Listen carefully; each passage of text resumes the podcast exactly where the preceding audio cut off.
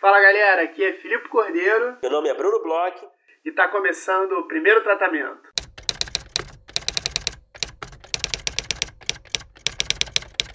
Fala Brunão, tudo bem? Fala Filipe, como você está no dia de hoje? Tô bem, Brunão, tô bem. É, chegando aí no fim do ano, é, um ano tumultuado, um ano complicado para algumas pessoas, eu, por exemplo, mas... De 0 a 10.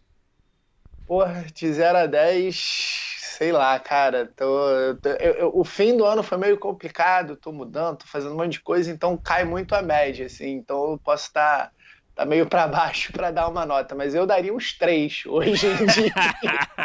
três, quatro pontos, mas eu sei que eu tô um pouco abalado pelos últimos momentos. É, para você, de 0 a 10, 2019, qual seria essa Acho que um 7,5 sólido. Ó, oh, 7,5 passando direto aí. 7,5 sólido. Cara, eu esperava uma nota um pouquinho maior de você.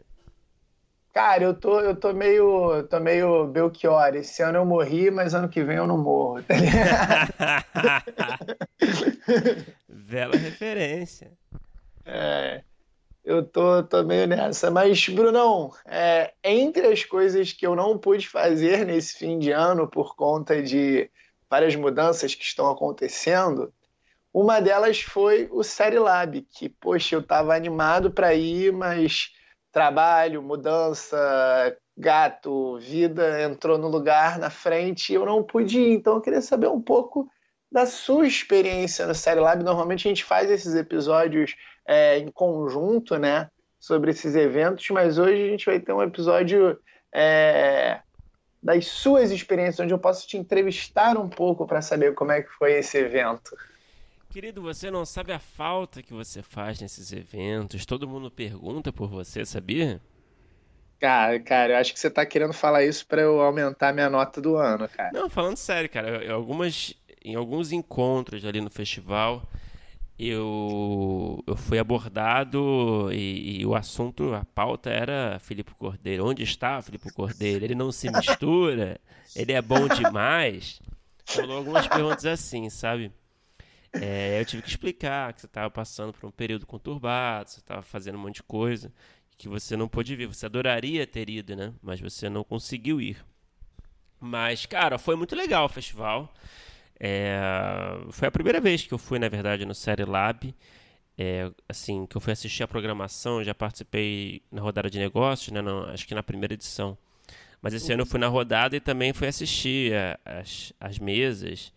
E, cara, gostei muito, cara. Acho que a programação ficou boa demais, assim. Acho que eles conseguiram trazer, assim, é, assuntos super pertinentes, mais relevantes, assim, do momento. Trouxeram roteiristas de séries como a, é, a série, né, é, do Felipe, né, que, que, é o convidado de hoje, né. Trouxeram a galera do, do, do Irmandade, trouxeram a galera do Sintonia, né, é, para falar um pouco do processo. Então, eu acho que foi... Foi, nossa, foi muito legal, cara. É, eu lembro que quando a gente conversou com eles, me chamou muita atenção a atualidade, né, do, do, do das atrações do festival, assim, é eram é todas... É difícil, né? É difícil é... conseguir montar uma programação com essa galera, né, que está em evidência, né?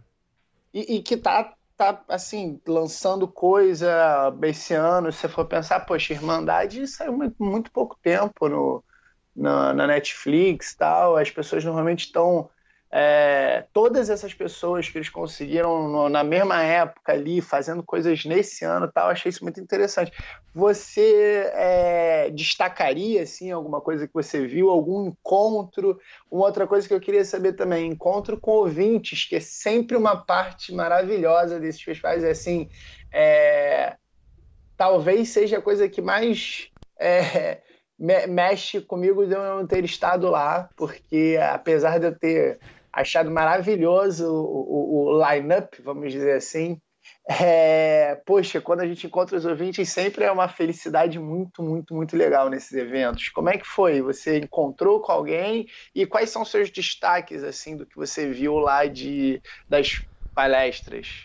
Cara, encontrei sim algumas pessoas. É o José Luiz É, é um cara que a gente até leu um e-mail dele, que ele mandou pra gente, super legal, super bonito o e-mail. A gente, eu encontrei ele lá novamente, tinha encontrado já no, no Rota.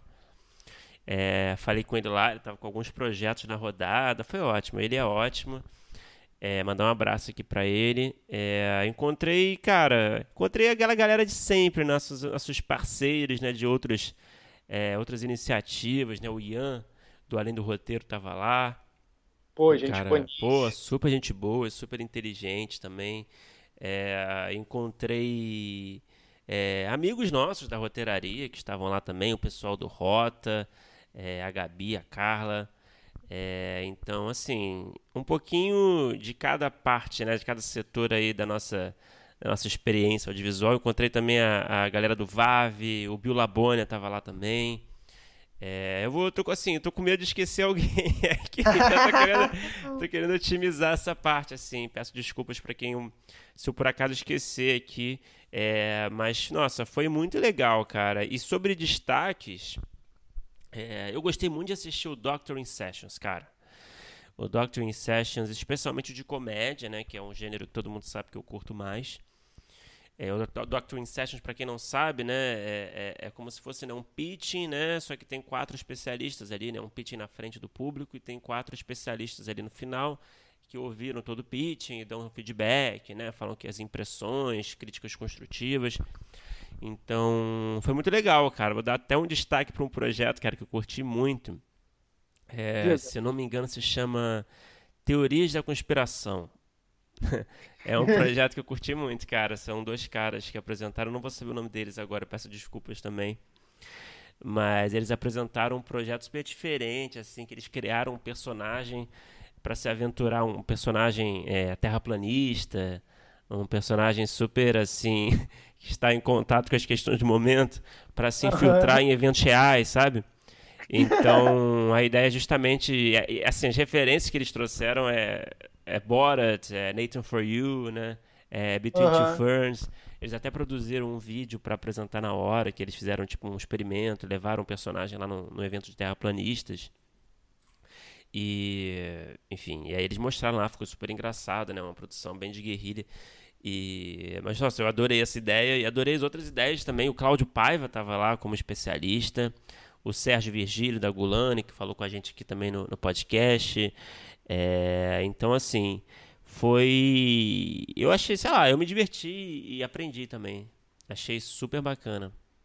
Pô, que maneiro, cara, que ideia, que ideia maneira. Quando você falou, eu fiquei pensando direto no, no Borat, né? No, no próprio Sacha Baron Cohen, né? Que ele faz uhum. isso já há algum tempo. Ele tinha o Ali G também, que era Exato. muito engraçado. Exato. Não, as referências e... foram exatamente essas, assim. Então, para você imaginar como eu realmente é, fala comigo, né? Eu adoro essas coisas.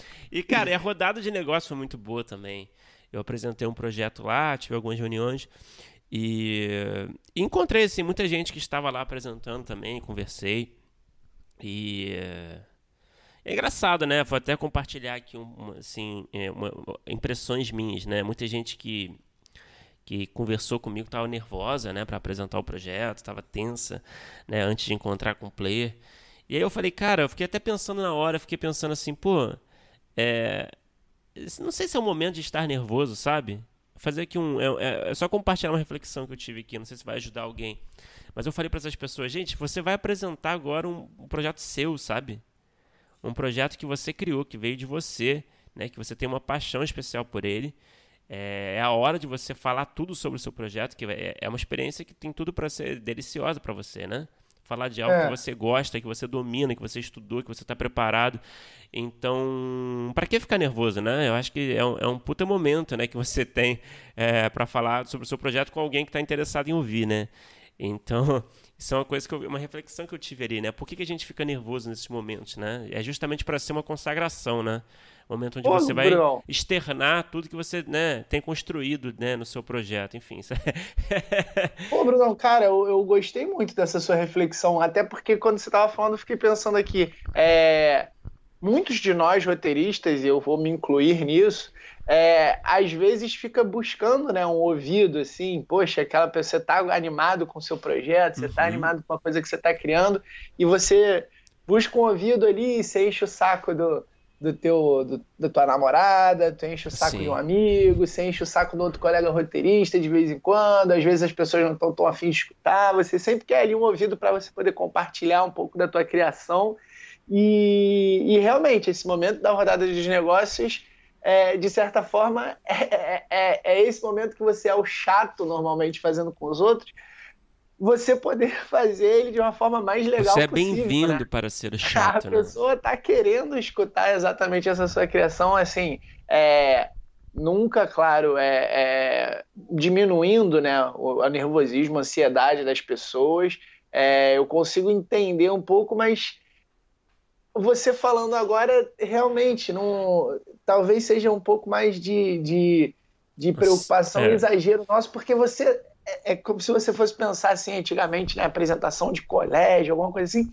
Cara, você não tem muito o que errar. Aquilo é um projeto seu, você vai contar ali as coisas que você sabe. É o, realmente é um momento mais de consagração é, é, de, um, de uma ideia sua, de você poder expor, do que realmente um, uma coisa para ficar tão nervoso assim, Bruno. Gostei muito da sua, da sua do seu pensamento lá, então você estava tranquilo para apresentar Não, assim, o projeto. Eu, eu acho, só complementando, né? Eu acho que tem muita coisa em jogo, certamente, né? Quem apresenta um projeto né, numa, num contexto desses é, tem muitas expectativas, né? Às vezes expectativas ah. até exageradas, de certa forma, né? É, mas eu entendo que ainda, mas ainda assim eu acho que é um puta momento realmente de é, de realmente falar sobre algo que você gosta, né? Não é exatamente uma apresentação de colégio, não é uma prova que você vai fazer, né? Pois é. Então, assim, eu acho que, sei lá, eu faria de novo algumas vezes se pudesse e e sei lá, cara, eu acho que eu compreendo também. É, acho que talvez seja mais uma questão de ansiedade, né? É, mas sei lá, é, é, uma dica que eu dou, assim, se, se puder ajudar alguém, assim, a a relaxar um pouco nessas horas, sabe? E, e, confiar no seu projeto. Estudar, claro, se preparar, mas confiar. Porque se você está preparado né, e você realmente se importa com, com o conteúdo que você vai né, é, apresentar, eu acho que tem tudo para ser um momento positivo. Né? Perfeita dica, Brunão, gostei muito. E, e cara, mais alguma coisa que você lembre, assim, que, que eu posso não ter perguntado, que você é, tenha visto como destaque. Outra coisa também que eu sempre fico curioso é: você foi para os happy hours, você foi para os eventos que foram que rolaram mais tarde? Como é que foi essa parte aí? Você conseguiu curtir um pouco? Eu fui, eu fui só isso, eu consegui em um, na verdade, e foi ótimo, cara. Foi ótimo encontrar todo mundo lá num bar meio hipster de São Paulo. Ih, então tava em casa. Não, que, que isso, irmão. Cara, você tem que aceitar que eu não sou, querido. Eu queria ser, mas eu não sou. Entendeu? O hipster não quer ser, ele é. É, então... Bruno, você é, cara. hipster de verdade é só em São Paulo, né, cara? Eu sou do Rio de Janeiro. A gente é uma versão piorada e, e não tão assim descolada, né? Mas foi. Não, foi ótimo. Foi ótimo encontrar aquela galera e. Mas realmente, eu fui só num, num, numa ocasião. Mas eu queria deixar registrado aqui meu, meus parabéns é, ao Gustavo Coutre e a Vanna Medeiros, aí os dois organizadores do, do Série Lab. Falei para eles lá que eles são dois guerreiros. A gente falou aqui também né, na conversa com eles, é, mas é, nunca é demais né, exaltar essa característica deles. Eu acho que eles conseguiram fazer um puto evento. Acho que eles estão fazendo a parte deles, sabe? Pela, pela, pela, pelos roteiristas, né, digamos assim, pelo mercado em geral. Então, eu queria agradecer pela oportunidade e dar meus parabéns é, foi realmente especial. E também queria fazer um comentário. Não sei se você sabia que o Gustavo tem um irmão gêmeo. Não sabia, não. Não tinha ideia. Disso. Ele estava trabalhando na produção do evento, ou seja, né? Quantas vezes eu falei com o cara. isso, isso, aí é uma armadilha é, cruel, né? Falei, cara, Gustavo, pô, o seu irmão vai trabalhar no evento, você avisa a galera que você tem irmão gêmeo, sacou? E é gêmeo univitelino, igualzinho. Isso, exatamente. Acho que ele usa um óculos, assim, essa é a diferença que eles têm. Ah, mas, entendi. Mas quando você o vê pela primeira vez, você fala, ah, o Gustavo usa óculos, não sabia. Ele faz o Clark Kent do Gustavo, então. exatamente. Mas enfim, é isso. É, muito obrigado aí. E, e é isso. Eu espero que ano que vem aí a gente possa é, certamente vai acontecer uma próxima edição no ano que vem e com certeza estaremos lá e eu espero que você esteja junto também. Não invente desculpas, é, não, é, snob, por que não? É, a galera que quer tanto que você isso, esteja não, lá. Não é, não é esnobário, pô, peço, eu agradeço ao Gustavo e à Vanna. É, eles, pô, nos convidaram, é, são duas pessoas que eu adoro, que a gente encontra sempre nesses eventos. Eu agradeço muito o convite. Peço desculpas aqui, não foi nem um pouco, eu não fui nem um pouco snob. É, quando a gente estiver juntos, sentados, eu, eu, eu, posso explicar um pouco melhor, mas eu não sei se eles vão querer ter uma conversa de um ano, três e meio.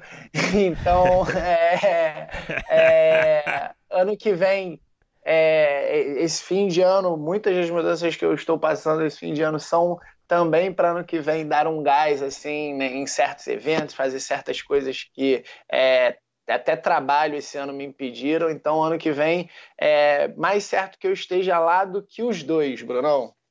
Opa, que beleza.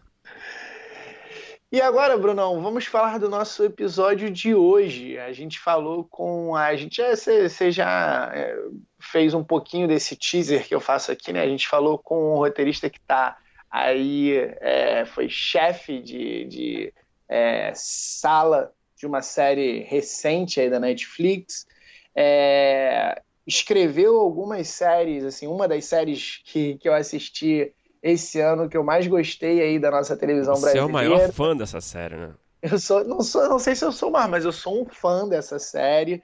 É, escreveu tem, tem um tipo de humor e aí também, além do humor que era uma coisa que a gente já estava acostumado, é, eu, é, com com é, é Irmandade, eu vi que ele também escreve muito bem. Crime, que é uma coisa que eu gosto, então eu estava assim, conversando quase como fã. É, conta aí com quem que a gente conversou, Bruno. A gente conversou com o Felipe Santangelo, né, com quem eu encontrei é, lá no Série Lab brevemente. É, me apresentei, trocamos algumas palavras, mas os dois estavam com pressa. Então a conversa foi basicamente isso, mas eu falei, cara, ó, daqui a pouco vai estar tá no ar o episódio. Foi isso. e, cara, o Felipe Santangelo é um grande roteirista, como você disse aí. Ele escreveu a série Irmandade, na real, mais do que escreveu. Ele foi roteirista-chefe do Irmandade da Netflix. É, escreveu também a série Feras, né, que a gente também já disse aqui que você é um grande fã, né? Escreveu ali em parceria com o Theo Popovic. Que a é gente fez figura... até episódio especial de feras aqui. Exatamente. O Theo Popovic é um habituê do programa, né? é. O Felipe também escreveu o filme La Vingança, que eu sei que você gosta bastante, né, Felipe? Também sou fã. Escreveu a série Que Monstro Te Mordeu, Pedro e Bianca, Família Imperial. Então, são só alguns trabalhos dele aí que é, realmente tem um currículo de dar inveja. Isso mesmo, e o papo com ele foi muito legal, é, foi muito engraçado que você falou que de vez em quando escutava o Theo falando, né, o Theo que a gente sempre conversa tal, é, eu não sei nem se eu achei tanto, mas ele tem um humor assim que eu gosto muito, muito característico. Ele conversou bastante sobre os processos dele, sobre salas, né, sobre diferenças de projetos que ele trabalhou, é, e pô, foi um papo super divertido de novo, eu fiquei um pouco de fã ali em determinados momentos. Antes da gente começar a conversar, a gente começou a falar sobre feras, quase que a gente não começa o, o episódio, porque eu, se eu pudesse, eu faria um outro, outro episódio especial só de feras. Então, espero que a galera curta esse papo como eu curti, porque foi muito legal. Vamos ouvir.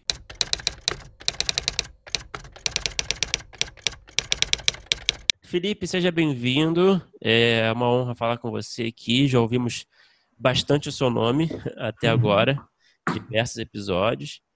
É, a primeira pergunta que eu queria te fazer é relativa às salas de roteiro que você participou, né? Se você olhar, se a gente olha o, a sua filmografia, né, as séries nas quais você se envolveu, é, a gente vê ali muitas salas de roteiro diferentes, né? Às vezes você estava como roteirista, às vezes como head writer, como criador, né?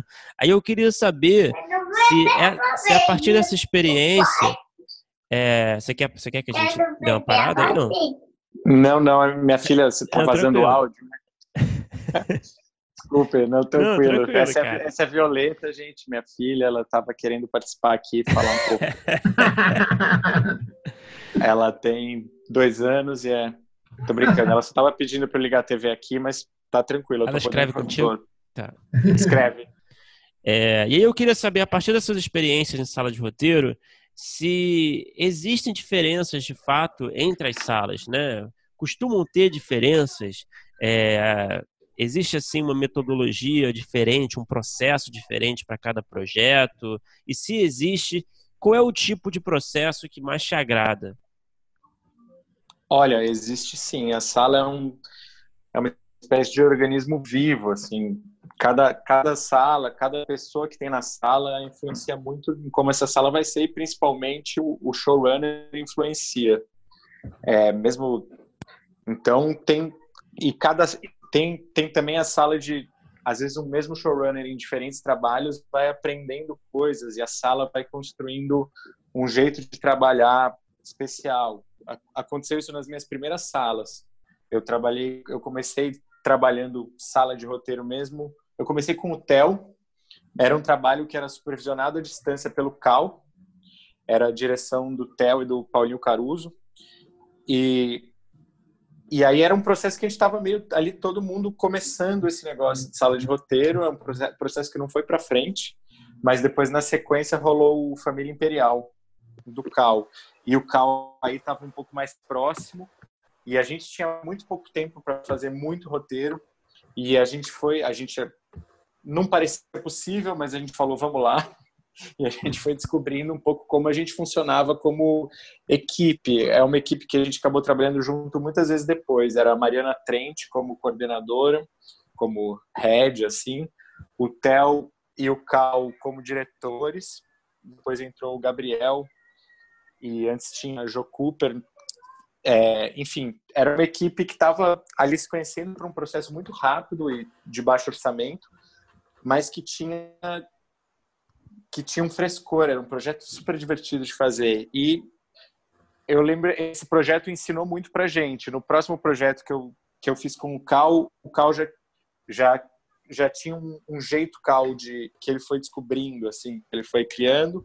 E depois no projeto seguinte, que era o Que Monstro Te Mordeu, eu sinto que foi o projeto onde ele, de fato, aplicou esse conhecimento de sala de roteiro mesmo. Aí o Que Monstro Te Mordeu foi quando a minha primeira sensação de sala-sala, no qual a gente tinha um, um, uma Bíblia bem sólida e a gente discutia muito em sala e cada um tinha seus episódios e a sala ia sempre rodando quem estava na sala. Uma hora tinha um em casa, outra hora tinha um escrevendo. Então, tem a diferença de perfil de projeto, tem a diferença de perfil de pessoas e tem a diferença de. É isso. No, no caso do Que Monstro Mordeu, por exemplo, eram 50 episódios. Pedro Bianca, 50 episódios. Era, era escrevendo muito em pouco tempo e muita gente rodando e não era serializado. Isso, isso faz muita diferença uhum. numa sala de roteiro. A sala serializada, por exemplo, é, é tudo muito conversadinho. A gente tem que conversar o tempo todo, pensar exatamente o ponto de corte de cada episódio. Isso exige um trabalho muito maior e muito mais.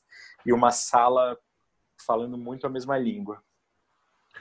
Então eu vou aproveitar essa pergunta do Bruno e vou, vou dar um, um fast forward aqui, jogar para frente a conversa.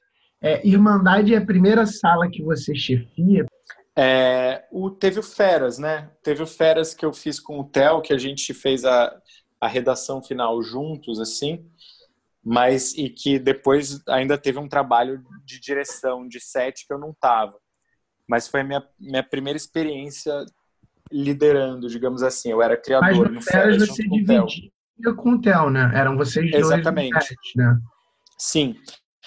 E aí, no Irmandade, na verdade, eu sou o chefe de roteiro, mas acima de mim tem o Pedro Morelli, que é o showrunner do negócio todo. Uhum. É, eu, eu respondo a ele. como é, é, é mais ou menos como quando a gente trabalhava com o Cal. O Cal não chegava a escrever roteiro, assim como o Pedro não chega a escrever roteiro, mas é alguém que está muito próximo de todo o processo. Cada coisa que escreve vai para ele, volta, vai para ele, volta. É um negócio, é uma figura muito preocupada com roteiro. Aí minha pergunta é em, o que que você trouxe então para Férias e para Irmandade é, para fazer a sua sala, para começar a chefiar a sua sala? O que, que você acha que é, você, como agora chefe de sala, né, head, você entende que funciona de uma maneira melhor? É, como que você quais são as coisas que você nota assim que você talvez leve para outras salas que funcionam em feras, que você reaplicou em Irmandade, que você acha que você começa a criar o seu a sua forma de chefiar salas? Olha, eu acho que eu, eu diria só sei que nada sei.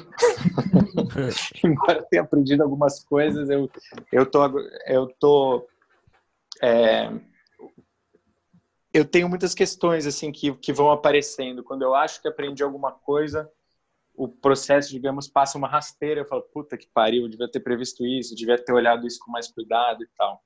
Mas tem algumas coisas sim que eu acho que eu aprendi. É, a primeira delas, que fa faz muita diferença com a Netflix por trás, é a possibilidade de um, pro de um processo que você está contratado full time em sua dor e sua delícia. Mas antes da antes de eu trabalhar na Netflix, os projetos que eu participava meio que pagavam, digamos que meia diária e olhe lá, ou dois, três dias por semana. Isso fazia com que isso fazia com que a dedicação fosse outra. As pessoas estavam sempre divididas entre dois e três projetos se abria ali uma sala de duas, três horas no meio da tarde, é, era bom que você podia escrever escrever de manhã e fazer sala tarde, mas por outro lado, em geral, você estava dividido com os trabalhos e nessa sua cabeça fica dividida. O, o, primeiro aprendizado que eu queria, que eu acho fundamental é que a pessoa esteja muito focada no processo, porque o processo de criação é um processo vivo que eu acho que as pessoas têm que levar para casa e trazer questões uma sala de roteiro, na minha opinião, é basicamente um organismo que fica fazendo perguntas. É, você tem lá a sua história e tem pessoas para fazerem perguntas, digamos, para questionar as coisas que precisam ser questionadas dessa história. Por que, que o personagem está fazendo aquilo? Por que, que a história está indo por esse caminho? É, existe um artifício que pode melhorar? Enfim, é, meu primeiro aprendizado, então, seria esse do, da dedicação total, que faz, é muito saudável. É, outro aprendizado, eu acho, é o aprendizado de ter uma sala que conversa e se escuta e de pessoas ativas. Uma sala equilibrada, que tem é, pessoas que sabem, pessoas que têm sensibilidade, pessoas que saibam escutar, pessoas que saibam escrever, pessoas que que estejam afim daquele projeto, é, é fundamental. Às vezes calha da pessoa pegar o trabalho ali, mas na verdade pegou o trabalho porque precisava de trabalho. E isso faz diferença na, digamos, na paixão que você, você se entrega para o negócio. É...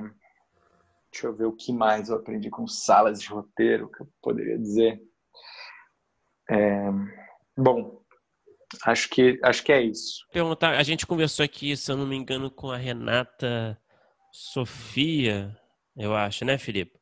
E ela falou, uhum. ela falou que sala de roteiro se resume a debates e história de primo maluco. Eu concordo essa afirmação.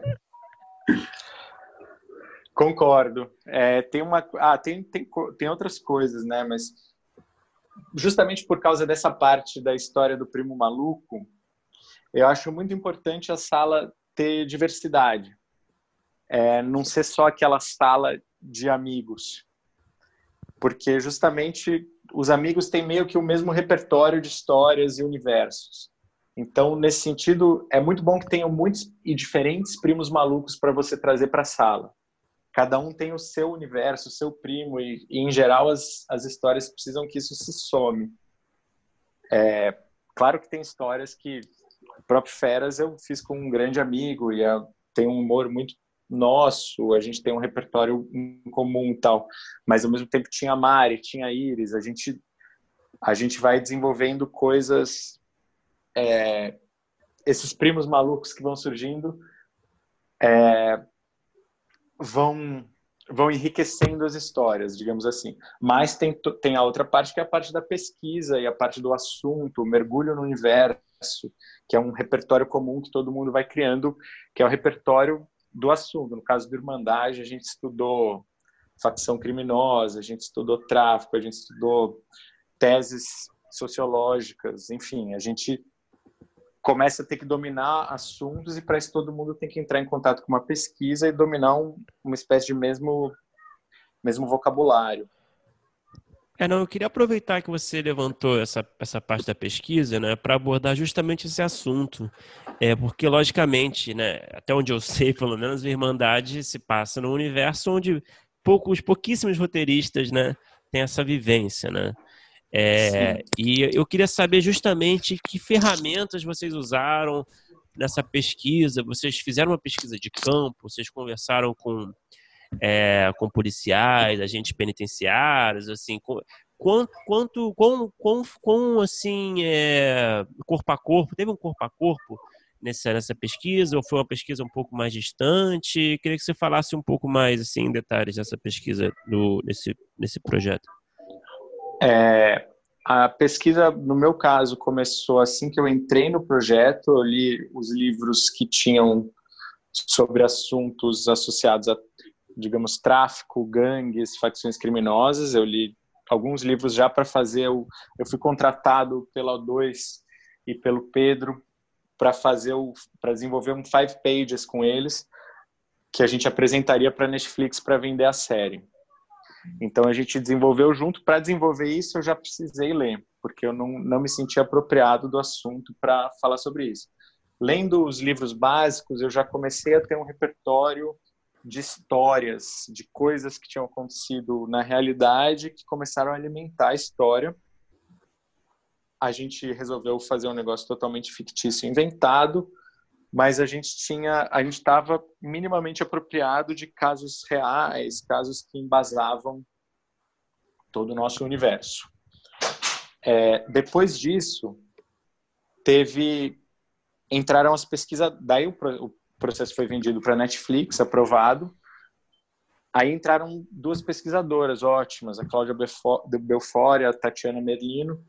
Elas, elas faziam, digamos que, esse primeiro contato com os assuntos, o que era muito importante. Elas liam muita coisa, é, faziam relatórios semanais, a gente ia entrando em contato com isso. E a partir daí a gente selecionava coisas e assuntos e, e fomos aprofundando. Então, a gente não chegou. A sala de roteiro é, eram quatro roteiristas e a gente tinha muitas entregas. Assim, o processo, esse processo Netflix ele é muito intenso. A gente entrega Bíblia um mês, depois segunda versão de Bíblia em outro mês, depois já começa escaletas, roteiros. É, é, é muito corrido. Então, a gente não pode, a gente não consegue ter essa dedicação total à pesquisa. Eu tinha esse repertório que eu tinha trazido, os outros roteiristas que entraram na sala foram lendo e se atualizando conforme conseguiam.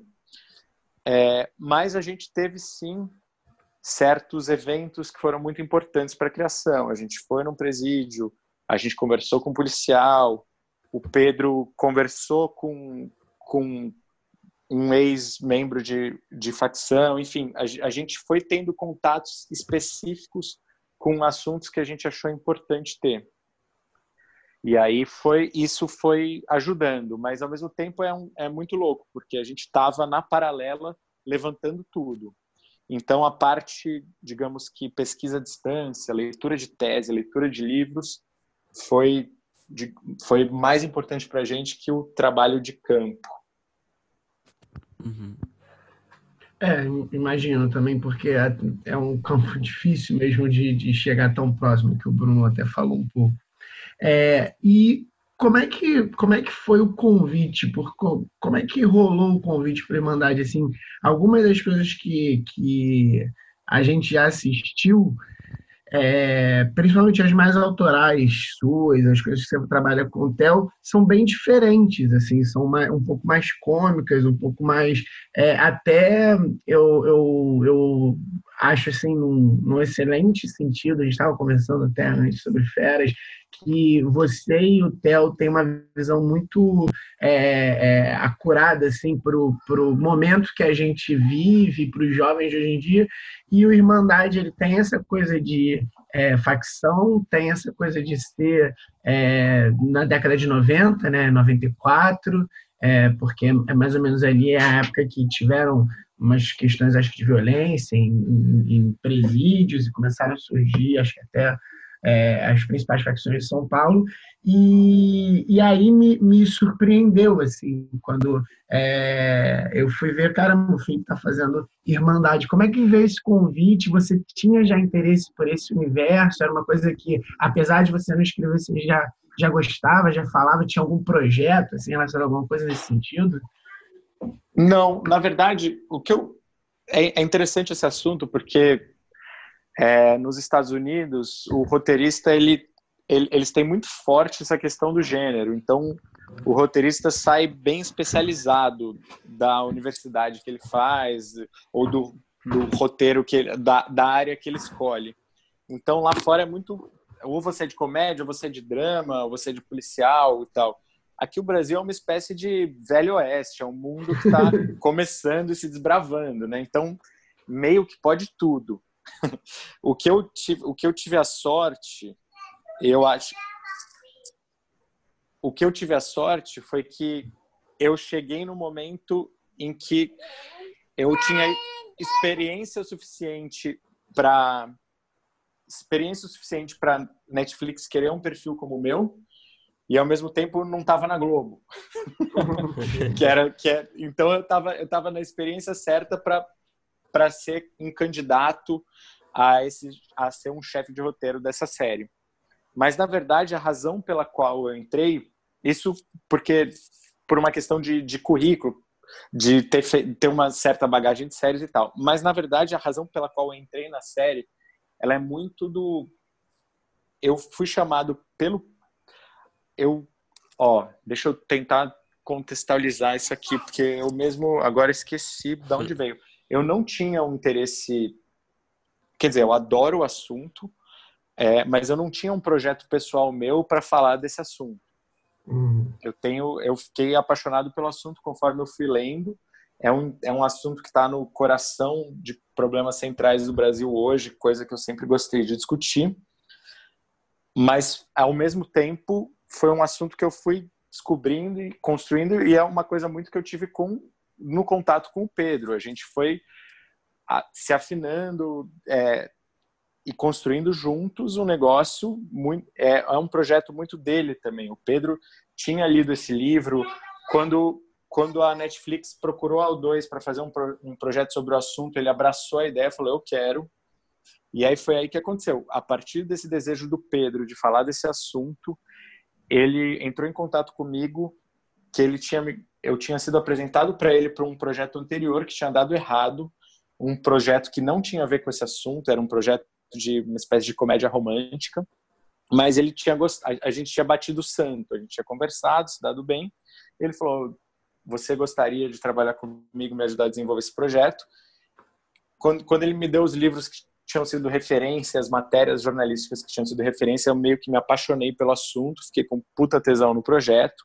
E a gente foi, a gente trabalhou acho que dois meses para levantar essas cinco páginas que são uma espécie de coração da série. Depois a gente foi afinando isso durante uns seis meses, ali meio à distância. Nessa época eu estava inclusive fazendo feras. E aí, quando chegou fevereiro de é, dezembro de 2017, eles deram o green light e a, e a, série começou em fevereiro de 2018. E aí foi um processo intensaço. Quando, quando entrou o pessoal da sala, o Léo Leves, a Mirna, a Iris, a Francine, o Tom, Aí tudo, todas essas experiências foram somando e cada um foi trazendo, digamos que uma contribuição que foi de alguma forma determinante para o resultado final. Então, eu não não dá para dizer que esse é um processo exatamente é, é um processo que não dá, não é que não dá para dizer, é um processo que não tem nada de pessoal, digamos assim. É uma espécie de construção coletiva na qual eu tenho um papel ali e o Pedro tem um grande papel que é o papel de coordenar tudo do início ao fim, inclusive direção, edição, edição de som, é, etc. E você, como head writer, você teve a responsabilidade de, de escolher, de recrutar esses roteiristas que, que, que compuseram a sala, ou foi mais para o Pedro essa função? Foi como é que foi isso? Foi, é, foi uma função do Pedro eu, na verdade, quando entrei no processo, apesar de eu, de eu, estar, tá na, de eu estar tá na criação do Five Pages, eu ainda não era o head writer. Uhum. Foi um processo que, no começo, o Pedro meio que foi esse centralizou essa parte e depois durante o processo eu me tornei o, o roteirista chefe uhum. e aí daí que isso foi durante sei lá foi foi na, perto da nossa primeira entrega de Bíblia eu assumi lá a redação final e foi, foi um pouco orgânico assim e aí desde então eu virei o, ou seja a minha responsabilidade era dar essa unidade, dar essa cara final para o texto. Uhum. E como é que foi? Você falou um pouco aí do, da, da Netflix, né? Que era um processo muito intenso, né? É, eu queria saber, assim, mais aprofundadamente, assim, como é que era o relacionamento com, com, com a Netflix? É, a gente ouve muitas histórias aqui de pontos de vista diferentes, né? Cada um tem a sua história com a Netflix, né? É, de várias séries aqui. E aí eu queria saber um pouco como é que foi esse relacionamento. É, é, existe uma interferência grande criativamente falando, um feedback assim forte. É, como é que é essa aprovação, né? Enfim, um relacionamento mesmo entre a criação e, e o canal.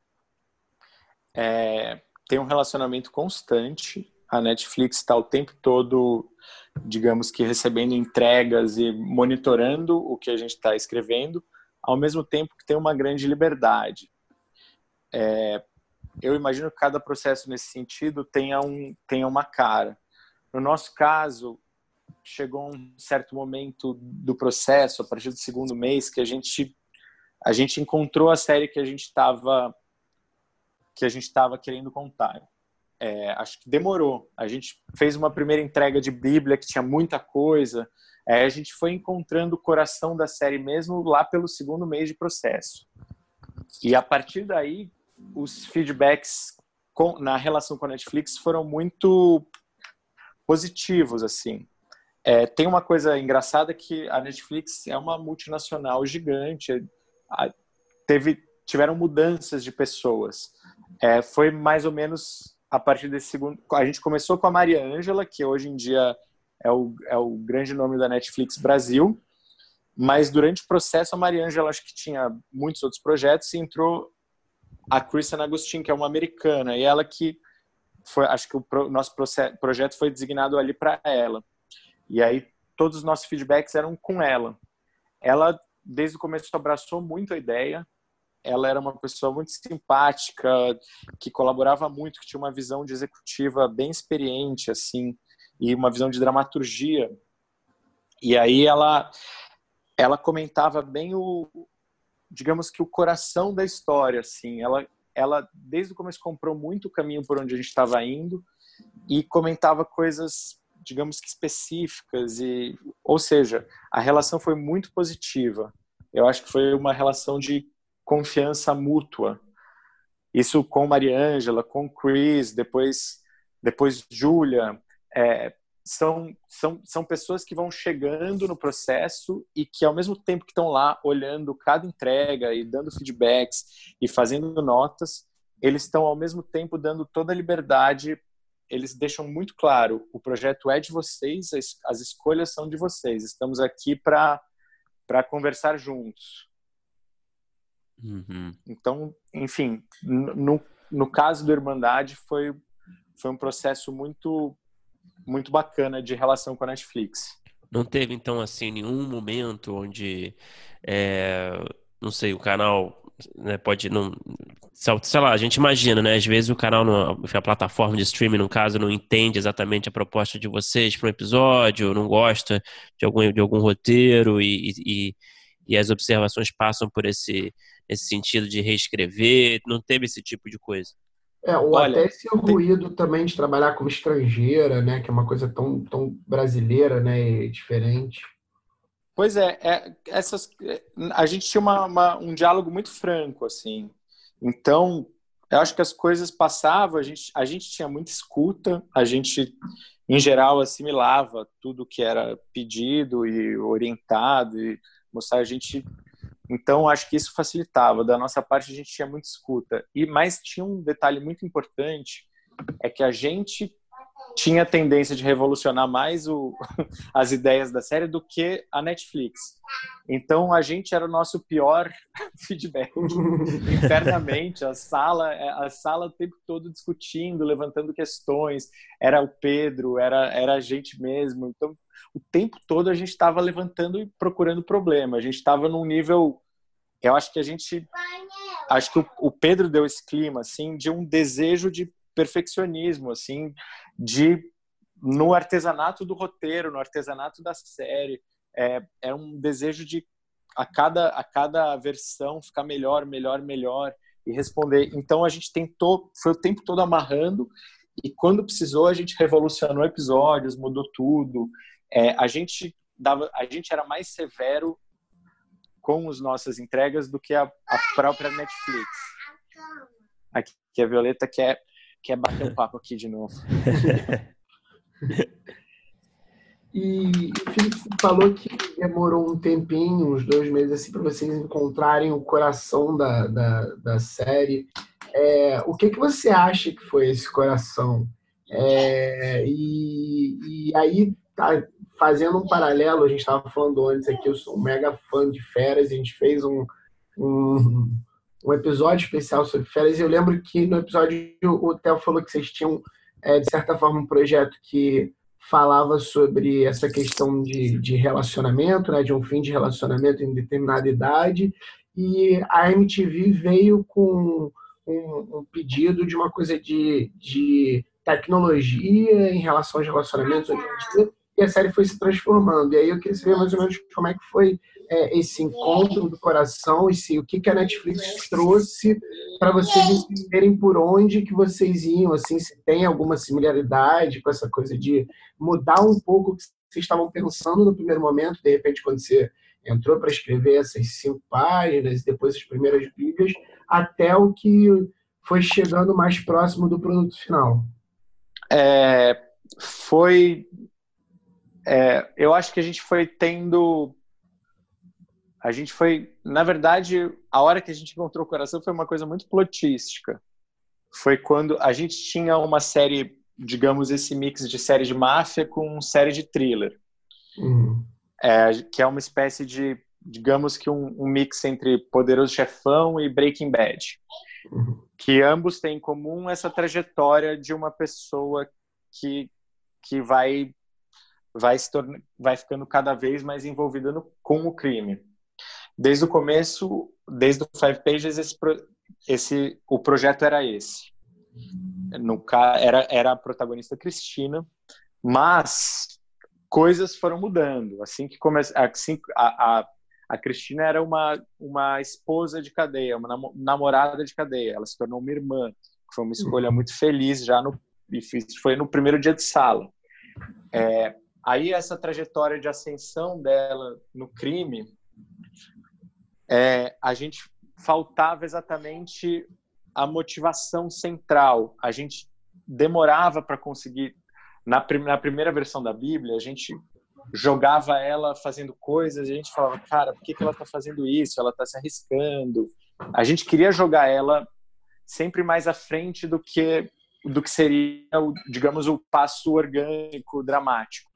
Aí o que a gente encontrou pelo primeiro ou segundo mês foi essa coisa da série de infiltrado, a pessoa que entra na a pessoa que tem que se infiltrar na facção, porque até então ela era uma personagem que que estava ali para ajudar o, o, namorado, depois estava ali para ajudar o irmão e ia se ia se envolvendo.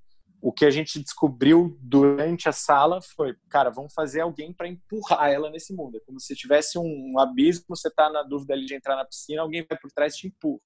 Daí a série se tornou muito mais dinâmica, porque a pessoa já em, a partir do final do primeiro episódio a pessoa a pessoa tá dentro, a pessoa tá lá no universo, está vivendo as questões do, do crime, está vivendo perigos, está correndo risco, então a gente está o tempo todo na atenção.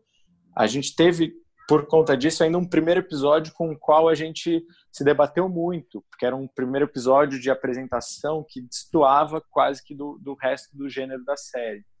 Então foi, uma, foi um episódio que a gente trabalhou até o final, assim, até pouquinho antes de, de começar a filmar, a gente estava mexendo nesse roteiro para que ele tivesse o mais apertado possível, é, sabendo depois a característica da série que a gente tinha na mão, que ele era um pouquinho diferente. Ah, legal. E deixa eu te perguntar uma coisa, Felipe. Ainda falando de sala de roteiro, é, acho que essa pergunta se aplica a qualquer sala, não precisa ser necessariamente só Irmandade, né? É, eu queria saber a sua opinião. Você acha que para um roteirista ele, ele se encaixar bem numa sala, ele precisa ter um perfil completo, ele precisa ser bom em tudo? É, por exemplo, ele pode, é, sei lá, ser um especialista em alguma coisa, pode, tipo, pode ser um craque em escaletas, mas não ser um, um, cara que é fera em diálogo. Você acha que o, a sala de roteiro hoje em dia ela permite que, que, que os roteiristas eles não tenham ali um perfil completo é, de, de habilidades? Ah, acho que permite sim. Eu acho que são, são. Eu acho que tem uma assim, tem um, uma espécie de desejo de que a sala tenha diferentes pessoas, para ter diferentes vozes, para ter diferentes visões de mundo. Isso eu acho que isso traz com, com nesse pacote traz diferentes experiências e relações com o roteiro. Isso é fundamental. Ao mesmo tempo, tem uma base ali que todo mundo precisa ter, que faz falta quando não tem, que é a, que é o artesanato do roteiro. Você pode não ser o especialista em diálogos, você pode não ser o especialista em estrutura, mas vai chegar uma hora que você vai precisar levar uma escaleta para casa e vai precisar resolver essa escaleta. Uhum. Então é importante que você tenha experiência, bagagem, é, conhecimento para levantar isso. É, é engraçado que é, cada sala tem um perfil. Você, e, e, as salas têm perfis de roteiristas mais experientes misturados com roteiristas menos experientes. Essa mistura ela é muito saudável, assim. E é, ela é importante, mas todo mundo chega uma hora. O trabalho do roteirista é levantar e escrever roteiros. Então, essa parte é. Chega, todo mundo precisa ter. Uhum. É, agora, saindo um pouco de sala de roteiro, um dos, dos filmes que acho que, pelo, pelo que eu pesquisei, assim, um, acho que o único filme que você assina é La Vingança. É, eu tenho pouquíssima experiência em longa-metragem. E é engraçado que é um, um, um filme que tem vários roteiristas creditados, né? E eu, eu tava até tentando lembrar com, porque a gente já conversou com o Doutor e já conversou com o Pedro Aguilera, já começou com o Faira.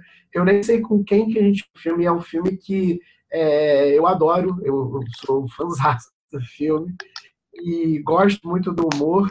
Eu queria saber mais ou menos é, o que, qual foi sua, participação escrevendo La Vingança e como foi essa experiência de escrever longa, assim, se você é, tem pouca experiência porque é, você fez e, e, não curtiu e voltou para as séries que é onde você se encontra, ou se você gosta e quer fazer outros. Como é que foi seu envolvimento com A Vingança, que, pô, que eu adoro? Não, eu tenho, ó, eu tenho uma relação de, de, de, saudade e desejo de voltar a fazer cinema, porque série é uma dor e uma delícia, assim. Eu amo, virou minha especialidade, eu, de, de fato, eu, quando eu eu tive um, eu estudei cinema, mas depois fui para o teatro, trabalhar com teatro. Quando eu voltei para trabalhar com roteiro, eu estava interessado especificamente em série de TV. Isso foi lá por 2010, então fui, fui procurando isso. E aí, como, como é isso que eu faço, é para isso que eu sou chamado. O que aconteceu com La Vingança é que é um processo que tiveram 11, 12 versões de roteiro. Eu entrei ali pela 10. eu fui trazido pelo Tiagão, Tiagão Dottori, que uhum. fez, se eu não me engano, fez as primeiras versões, primeira, segunda, depois o roteiro foi para Aguilera, ficou um tempão na mão do Aguilera, e depois, por, por indisponibilidade ali do Aguilera, acho que o Tiagão voltou, e como ele também estava fudido de trampo, me chamou para ajudar. Foi, foi, na verdade, eu fui aprendendo. Acabou que a gente fez as versões finais. Eu fui, eu fui chamado quando tinha mudado os protagonistas e eles iam mudar para atores mais velhos. Aí a gente fez toda uma adaptação meio de, de coração assim dos personagens, foi o que não mudou exatamente a estrutura, mas mudou o, o conteúdo. E aí o que aconteceu foi que nesse processo as pessoas foram os atores foram mudando de novo. Então, mas o então eu fui chamado para essa etapa assim, que é a etapa que na verdade eu fui chamado pelo Tiagão para colaborar com ele nessa etapa. Como eu fui ficando, eu fui ficando até a versão final, acho que aí eu fui ganhando meu meu crédito de, de colaborador ali. Foi foi porque eu fui ficando e porque essas mudanças foram ficando maiores, a gente foi passando, mas era engraçado que era a gente passava lá uns, uns fins de semana na, na casa do, do, do Fred, chegava um domingão, passava umas quatro horas revisando o texto ali na TV dele. Então a gente tinha um trabalho que a gente levantava coisas, depois a gente junto ia fechando o texto, assim. Era quase uma, uma criação coletiva, que tinha o Gidu, tinha o Fraia, tinha o Tiagão e tinha eu. E depois ainda entrou o Furlan, que também colaborou bastante. E, enfim, era, um, era realmente um roteiro de muitas mãos, assim. Não, aproveitando esse assunto, é, é claro que o, a, as séries, né, ou escrever séries, né, é, você costuma escrever né, em, em, salas com mais gente, é um processo que costuma ser mais colaborativo, né? Por mais que no cinema você também possa ter um trabalho colaborativo, como você acabou de descrever. Eu queria que você falasse um pouco dessa diferença assim, entre escrever em colaboração com mais gente ou escrever sozinho. É, você tem um, um, Imagino que você já esteja acostumado a escrever com mais gente nesse processo de criação coletiva. É, mas como é que você lida também escrevendo sozinho? Você tem, assim, é, uma preferência? É, você sente falta de escrever sozinho? Você acha que escrever com mais gente é, agrega mais no processo, porque reúne mais vozes? Enfim, como é que você vê, assim, enxerga essas duas formas de trabalhar? Eu, eu quando, quando eu fazia teatro, eu amava fazer a parte sozinho, digamos assim. Eu tinha, eu tinha um grupo de teatro com, com quem eu construía peças de criação coletiva. Então eu adorava o momento que eu estava lá escrevendo minha peça sozinho. E nessas eu escrevi várias peças, foi uma delícia e tal. Mas eram peças com uma pegada bem underground, assim, era uma diversão. Eu amava escrever e mergulhar, ia a fundo, era uma coisa totalmente sem limites, assim enfim, eu adorava. Meu curta foi mais ou menos assim. Embora no curta eu tenha trabalhado junto com o Pedro Granato, que é um, enfim, era um parceiro dos tempos de faculdade com quem eu fui para o teatro e que a gente se entendia muito também como linguagem, como humor. Então, o que eu fui descobrindo quando eu quando eu virei roteirista de novo de TV, comecei a fazer mais TV, é que eu fui percebendo que eu tá, fui ficando dependente da, da troca seja uma troca com um diretor, seja uma troca com outros roteiristas, assim.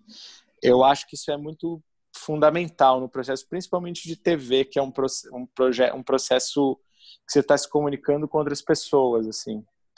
É, então, eu adoro o momento que eu estou em casa escrevendo sozinho, mas eu acho que se fosse só esse momento, na verdade não ficaria bom. Eu preciso também do momento que eu tô ouvindo o que as pessoas têm a dizer sobre aquilo que eu fiz, para pensar o que eu fiz, para pensar o que eu vou fazer, enfim, para construir junto. Uhum. E imagino que para o humor isso também seja muito importante, né? É, é, existe toda uma, uma, dificuldade de ver como é que a, a, a, os punts e as piadas funcionam é, que, da forma que foram escritas, né? Cara, eu nunca trabalhei com com essa coisa de chegar e sair enxertando piada.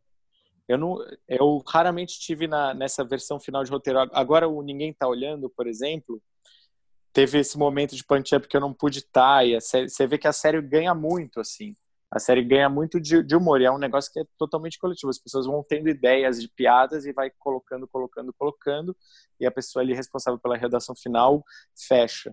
No Feras, a gente quando fechou o roteiro, a gente não estava engraçado, a gente não estava exatamente preocupado em fazer a piada. não era a linguagem da, da série, mas ao mesmo tempo a gente ia colocando, porque era uma escrita que a gente mergulhava e ia muito livre. Então, às vezes, junto ali escrevendo, a gente começava a rir sozinho, ia, ia pondo. Então, a parte do humor eu acho que se beneficia muito da, da troca. Mas, ao mesmo tempo, a parte da. O, o, o que a pessoa tem de, de peculiar, de pessoal, de pessoal para dizer também é muito importante no caso do humor, assim. Porque é, eu sinto que o humor ele é tão engraçado quanto quanto específico, assim. Isso, na minha opinião. Uhum. É, e, e aí, eu, eu, agora com a sua resposta, é, eu vejo talvez assim, voltando para Feras, que é um produto que eu adoro pra caramba, que a gente não está muito acostumado no nosso mercado, mas a gente está já se acostumando a ver bastante, e algumas com bastante destaque, a trabalhar com dramédias. E aí talvez esse tipo de trabalho que você descreveu agora seja um, uma forma de chegar mais próximo desse modelo que a gente ainda não tem muito aqui. A gente está muito acostumado a ter ou uma, um, um, tipo de humor mais disquete, ou um tipo de humor com é, é, só um núcleo de humor e outros que já são mais sérios tal, mas não essa coisa do, do mix de, de drama e comédia num, no mesmo tom e numa mesma quantidade. É, você é você gosta, você é é, é você procurou trabalhar dramédias ou você acha que isso acaba que saiu do estilo de você, e você e Theo, e você também, é, não conscientemente? Não, foi, foi, eu acho que foi bem consciente. Gente, é uma é uma dramédia mais pro comédia do que exatamente pro drama, mas é é dramédia. E eu acho que no contexto brasileiro, eu acho que é muito eu, eu acho que é muito muito bom para é, é uma ótima escolha, assim. Nesse sentido, foi uma escolha porque é difícil. A, a, comédia americana, ela tem piada e ritmo. A cada minuto você vai lá, pum, pum. Quando você você tá rindo o negócio inteiro com como um como um tipo, tem um reloginho batendo e você tá dando suas risadas e é bom pra caralho, bem construído pra caralho. Aqui a gente não tem esse artesanato da comédia. Quer dizer, algumas pessoas têm, algumas pessoas fazem isso muito bem, mas em geral, para o tipo de processo que a gente tem dinheiro aqui, que são, é um processo de menos pessoas, de menos gente trabalhando, o, acaba que a construção da piada é, não fica tão elaborada quanto num, numa comédia numa comédia gringa que é essa coisa muito técnica. E eu acho que a dramédia, e isso vale para direção e vale para interpretação. É, a gente tem nossos grandes atores de comédia, a gente tem bons diretores de comédia, mas no geral e numa série de TV a cabo, é, a gente simplesmente não tem a, é, não tem esse acesso ao artesanato, ao acesso ao dinheiro que vai permitir esse artesanato. E a dramédia é uma espécie de foi um, é uma espécie de achado, porque você faz a piada, você tem, a você tem um texto que está falando, digamos, coisas que são próprias da comédia, são questões menores, são questões é, questões engraçadas, cômicas, só que a gente, os atores, na, a linguagem do Feras eu acho muito feliz, porque os atores eles fazem aquilo com muita entrega, eles fazem com toda a verdade o Ciro é um protagonista que poderia ser simplesmente insuportável. Assim, quando a gente escrevia, a gente escrevia com certo ódio dele. A gente escrevia com muita acidez. E o ator vai lá e abraça esse personagem, coloca toda a verdade, coloca que é uma coisa própria do drama. Isso funciona muito, assim. Isso e, e é, é, nesse sentido o elenco do Feras é muito foda e a direção do Theo e das meninas é muito foda porque dá essa dar essa cara de verdade assim para o universo. Eu acho que isso que é isso que a dramédia oferece. Oferece aquele, digamos que é o humor que que não está ali para fazer gracinha. É o humor que está ali para dizer, sim, somos todos imbecis idiotas. riam disso, riam disso, mas ao mesmo tempo é a gente, abraça isso, é, é verdade. Eu acho que eu tem, tem comédias que eu sinto que distanciam muito, assim, e aí fica uma coisa, uma coisa é, de fazer gracinha, mesmo que não é do meu do meu estilo, do meu de coisas que eu gosto de fazer. O, o Feras, ele ele é a comédia que eu acho que tem uma boa medida, porque ele está falando o que eu acredito que sejam verdades sobre a gente, sobre o nosso, nosso nossos piores lados, mas falando isso de um jeito que de alguma forma é, com toda a verdade que isso merece. Enfim, é, é mundo é real, né? A sério. É comédia levada a sério, sabe? É, eu, eu, eu acredito, eu acredito que é não se levar a sério é uma coisa séria. Você diria que acho que a gente pode chamar a dramédia de gênero hoje em dia, né? É, você diria que é, é, esse tipo de, de narrativa é, é onde você, é o tipo de gênero que você se sente mais à vontade? Tem algum gênero que, onde você se sente mais à vontade escrevendo?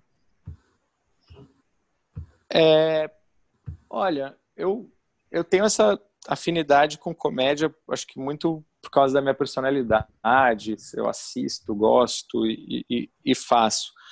Mas é engraçado, eu fui eu fui me descobrindo em outros gêneros, assim, eu adorei escrever infantil e adorei escrever thriller, ação, é um negócio que eu foi uma espécie de descoberta, assim, porque eu gostava de assistir, mas eu nunca tinha trabalhado, eu tinha tido uma experiência de uma série que não foi filmada, com que era uma série bem legal, uma série policial de grampo e tal, mas essa a gente mergulhou tão intensamente que agora eu me sinto bem apropriado de fazer um, um, novo thriller, assim, que eu acho que é uma coisa que eu sinto que faria, que tenho a capacidade de fazer bem novamente. Mas, sim, respondendo a pergunta especificamente, eu acho que a dramédia, o humor, é um pouco o meu universo mais. a minha maior habilidade.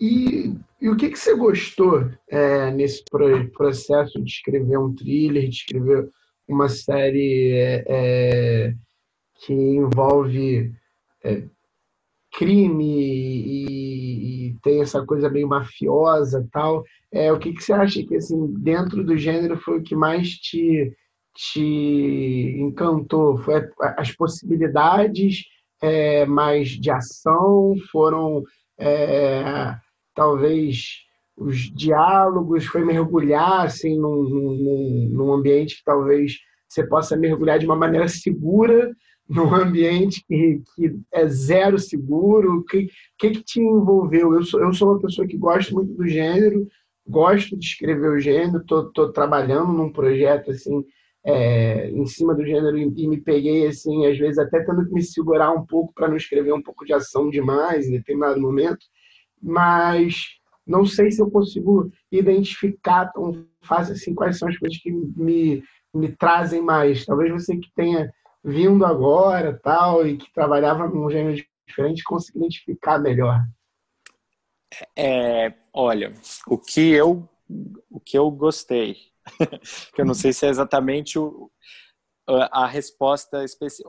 Eu, eu gosto muito da construção tensa na qual você vai trazendo o espectador pela mão e vai dizendo onde ele tem que sentir medo e vai tem, tem um, um trabalho de prazer de artesanato de você construir climas que eu acho muito legal uhum. é, tem um tem uma coisa que eu gosto de que é uma coisa que a, que a gente tem no Irmandade é, é uma coisa de não jogar muita conversa fora assim você vai no você vai no coração do que precisa e isso gera uma trama que você está o tempo todo tenso, envolvido, torcendo por alguma situação que você foi levado aquilo. Eu e isso é um, é um barato assim, porque o roteiro chega a lugares e, e vai levando o espectador a lugares que é, que é um negócio muito forte assim que a, a comédia a dramédia tem uma coisa distanciada que a gente para e ri a gente se afasta e que é um pouco a riqueza da comédia. Mas o thriller você vai trazendo a pessoa para dentro e e você faz ela sentir medo, você faz ela sentir uma emoção muito forte, que é um, que é uma espécie de superpoder assim do roteirista e do roteiro, que eu acho uma delícia. Eu outra coisa que eu gosto são os lugares de intensidade dramática e, e transformação e twist de um personagem. Hum. Uma pessoa que agia de certa maneira no começo da história vai sendo levada por esse mergulho em situações que não são as situações de conforto dela, ela vai se transformando, se transformando, de repente ela está fazendo coisas que ela não imaginava. E isso eu acho que é uma delícia, eu acho que é um pouco a, quase que a graça da dramaturgia, tipo, a gente ficar brincando do que as pessoas são capazes de fazer, de você ficar exercendo seu sadismo no personagem, a pessoa é. vai sendo levada a coisas que você fala, caralho, que delícia. Enfim, eu acho que eu, eu gosto muito disso. Isso eu também gosto na comédia, então não sei se é específico no thriller, mas, mas eu, eu acho que no thriller tem essa coisa de ser de ser muito sério, de ser um negócio. Tem mais que, riscos, né? Talvez. Tem, tem muito risco, é uma emoção muito grande. Então a pessoa realmente vai lá e, e faz uma grande merda, ou faz uma grande coisa. É, faz, enfim. Eu acho que tem essa coisa, isso que você falou é, é muito verdade. Os stakes é tudo muito grandioso, é tudo muito arriscado, é tudo muito primal, assim. é, e Felipe, o que, que você dá assim? É uma pergunta difícil, eu reconheço que é difícil, mas a gente sempre faz. Porque Vamos tentar, né? É o que todo mundo quer ouvir. É, e de fato, assim, é uma questão que, nossa, se a gente tiver resposta aqui, né, é, ela vai ser, vai ajudar muita gente. É, para quem está começando, para quem está tentando entrar no mercado, que está enfrentando dificuldade, o que, que, você dá assim como dica, assim, é, falando né, especificamente para o roteirista que gostaria de ter uma carreira assim parecida com a sua, né, escrevendo séries de TV, principalmente. É, o que, que você diria assim que a pessoa pode fazer? Que tipo de projetos ela pode executar? Como é que ela pode correr atrás? É, vou falar um pouco de mim e das pessoas com quem eu trabalho, que eu, que eu sinto que tem coisas, em, que tem coisas que se repetem. O que me ajudou foi ter feito faculdade de cinema, hoje em dia é audiovisual, mas dá no mesmo. É, você encontra pessoas que estão com os mesmos interesses, você conhece pessoas, você trabalha com pessoas e você cria coisas.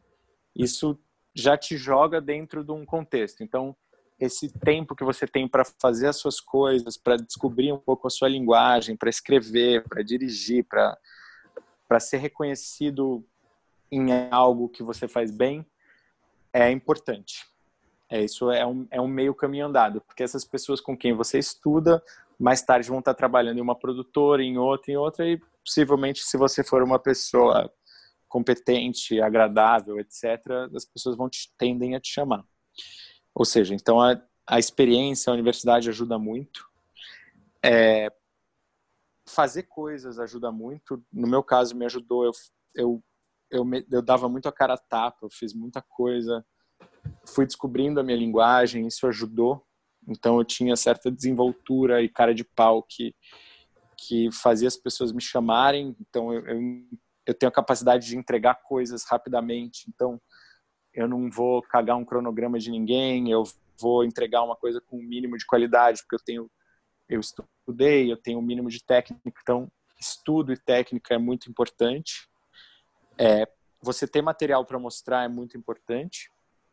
E agora tem uma coisa que as salas de roteiro agora, digo nos últimos 5, 10 anos, é o assistente de sala. O assistente de sala é aquela pessoa que está tá ouvindo tudo, anotando, anotando, anotando. Essa pessoa ela sai muito preparada para ir, ir subindo, assim, porque essa pessoa ela entende a dinâmica da sala, tudo que uma história passou, tudo que um processo passou, ela é uma espécie de enciclopédia da sala. Isso é uma escola. Então, você, cons você conseguir cavar um, um, lugar como assistente de sala é algo que pode te ajudar muito a entrar no, no mercado. Falo isso do, das salas que eu participei agora, essas salas todas de Netflix, teve sala, as duas salas que eu fiz, o, o, o assistente virou roteirista no fim das contas, porque era tão corrido que precisava alguém, aí o, o assistente mandava bem no texto, falou, meu, escreve aí, bora, bora, e a pessoa vai, vai subindo. Então tem essa coisa de você conseguir se enfiar numa sala também, é um ótimo começo, porque é tanto um começo bom de aprendizado, quanto te bota em contato com outros roteiristas que podem te chamar, seja para ser assistente numa próxima sala, seja para ser para ser roteirista júnior numa próxima sala e assim vai. Olha aí, alguns caminhos aí. É, hoje dicas. E Felipe, para encerrar, a gente tem né, um bloco final, né, que a gente faz sempre com as mesmas perguntas. Então, então vamos lá. Qual é o melhor roteiro que você já escreveu na sua opinião, vale tudo. Vale curta, vale longa, vale episódio de série, vale a série inteira, vale tudo. Ah, é, você diz entre os meus próprios trabalhos? Isso, isso. Ah, mas eu vou fugir dessa, dessa resposta aí. vou Não. fugir porque, porque cada trabalho tem uma cara. Eu acho que os trabalhos são muito diferentes entre si e ao mesmo tempo é, eu, eu acho que cada, cada, cada processo teve uma espécie de aprendizado. Eu não sinto que todo, todo tenho muita dificuldade em olhar para as coisas que eu fiz e gostar. então eu olho muito criticamente para as coisas que eu fiz, é, seja peça, seja curta, mas eu, enfim, tem uma série de coisas que eu que eu gosto muito. Para ser bem o meu curta é uma coisa que eu diria que foi a coisa que mais me abriu portas. Então, nesse sentido, embora tenha eu tenha mudado muito, tenha aprendido muito desde então, eu vou vou falar do meu curta, que é o nosso Parabéns ao Freitas, que eu que eu adorei ter feito. Nome é um ótimo, por sinal. É, e é um negócio que meio que me, me botou onde eu tô hoje, assim. As pessoas as primeiras pessoas a me contratarem, o Theo, o Paulinho Caruso, eles me contrataram não porque eles me conheciam, mas porque eles conheciam o meu curta. Então foi uma espécie de cartão de visita que me abriu as portas para eu estar onde eu estou hoje. Sobre o que é o curta? Você pode falar um pouquinho rapidinho? Sim, é um pai de família que não gosta de comer o cu da própria esposa, mas gosta muito de comer o cu de prostitutas e ele está fazendo aniversário. e nesse dia de aniversário, ele passa por grandes surpresas e altas emoções, culminando em um final surreal com participações especialíssimas. Enfim, recomendo a todos. Como é que a gente assistirem. encontra isso? Como é que a gente encontra? Cara, tem no YouTube. É um curta de 16 milímetros é, que passava, era restrito a festivais, até que uma geração foda lá da ECA o, J, o JH e sua turma, eles levaram para o YouTube. Eu falei, não, não tem nada a ver com o YouTube, ninguém vai gostar. E foi super bem no YouTube, enfim. Aí, aí o curta ganhou. Não, não é o. Eu gosto muito no telão, porque fica um, tem uma, uma espécie de sagrado que combina com o profano que você está vendo, mas o YouTube também serve para você conhecer o curta. É só clicar no YouTube Nosso Parabéns ao Freitas que que acho que você deve ter umas duas ou três versões lá. É foda. já até pesquisei aqui, já tá no, no na agulha para quando acabar a conversa. Boa. E, cara, qual é o pior roteiro que você já escreveu? Nossa, mas essa eu não vou responder nem a pau. você não é tão crítico com o seu trabalho? Quando você falou na primeira, eu falei assim, opa, porque assim, na primeira, até costuma ver as pessoas respondendo. Quando chega nessa, não, eu escrevi, eu já escrevi muita coisa ruim, assim, é, e muito por culpa minha, mas como o, o, o, o processo, o audiovisual é uma coisa muito coletiva, é, eu posso falar mal de um trabalho que eu acho que é um roteiro que eu escrevi ruim, mas eu vou estar, tá, de alguma forma, ferindo pessoas que estavam lá, se entregaram, fizeram um negócio legal. Então, embora eu seja muito crítico, eu não vou contar para vocês. Mas não tem nenhum roteiro críticas. seu que não foi realizado, que tá ali, tipo, na gaveta da vergonha? Não foi exatamente por conta disso, talvez. Ah, tem. Meu, é, vira e mexe eu escrevi uns projetos uns projetos de curta, ou projeto de longa, que eu ia lá achando que eu estava mandando, matando a pau, quando eu via tinha 80 projetos iguais, tipo, eu, por exemplo, eu entrei nessa onda de tentar fazer um projeto sobre o justiceiro, que daí eram um milhão de justiceiros, enfim, eu tive muita ideia clichê aí que eu achei em algum momento que eram grandes ideias e que no fundo se revelaram ideias genéricas e que merecidamente nunca foram para frente. Uhum.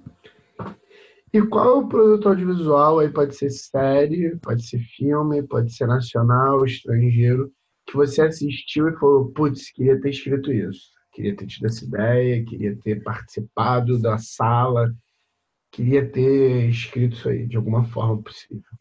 Atualmente tem o Fleabag, que eu amo, acho que aquela mulher é uma gênia, é, mas eu seria absolutamente incapaz de fazer aquilo, porque é um negócio também muito pessoal, mas adoraria ter feito algo.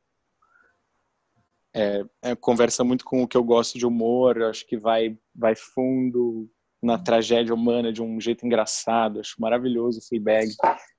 É, também amo The Office, uhum. amo, aí amo, amo as, as grandes clássicas, é, Sopranos, Mad Men, Breaking Bad, mas a minha série, acho que favorita de todas, que eu não me sinto capaz de ter escrito, mas que eu adoraria ter sido capaz de ter escrito.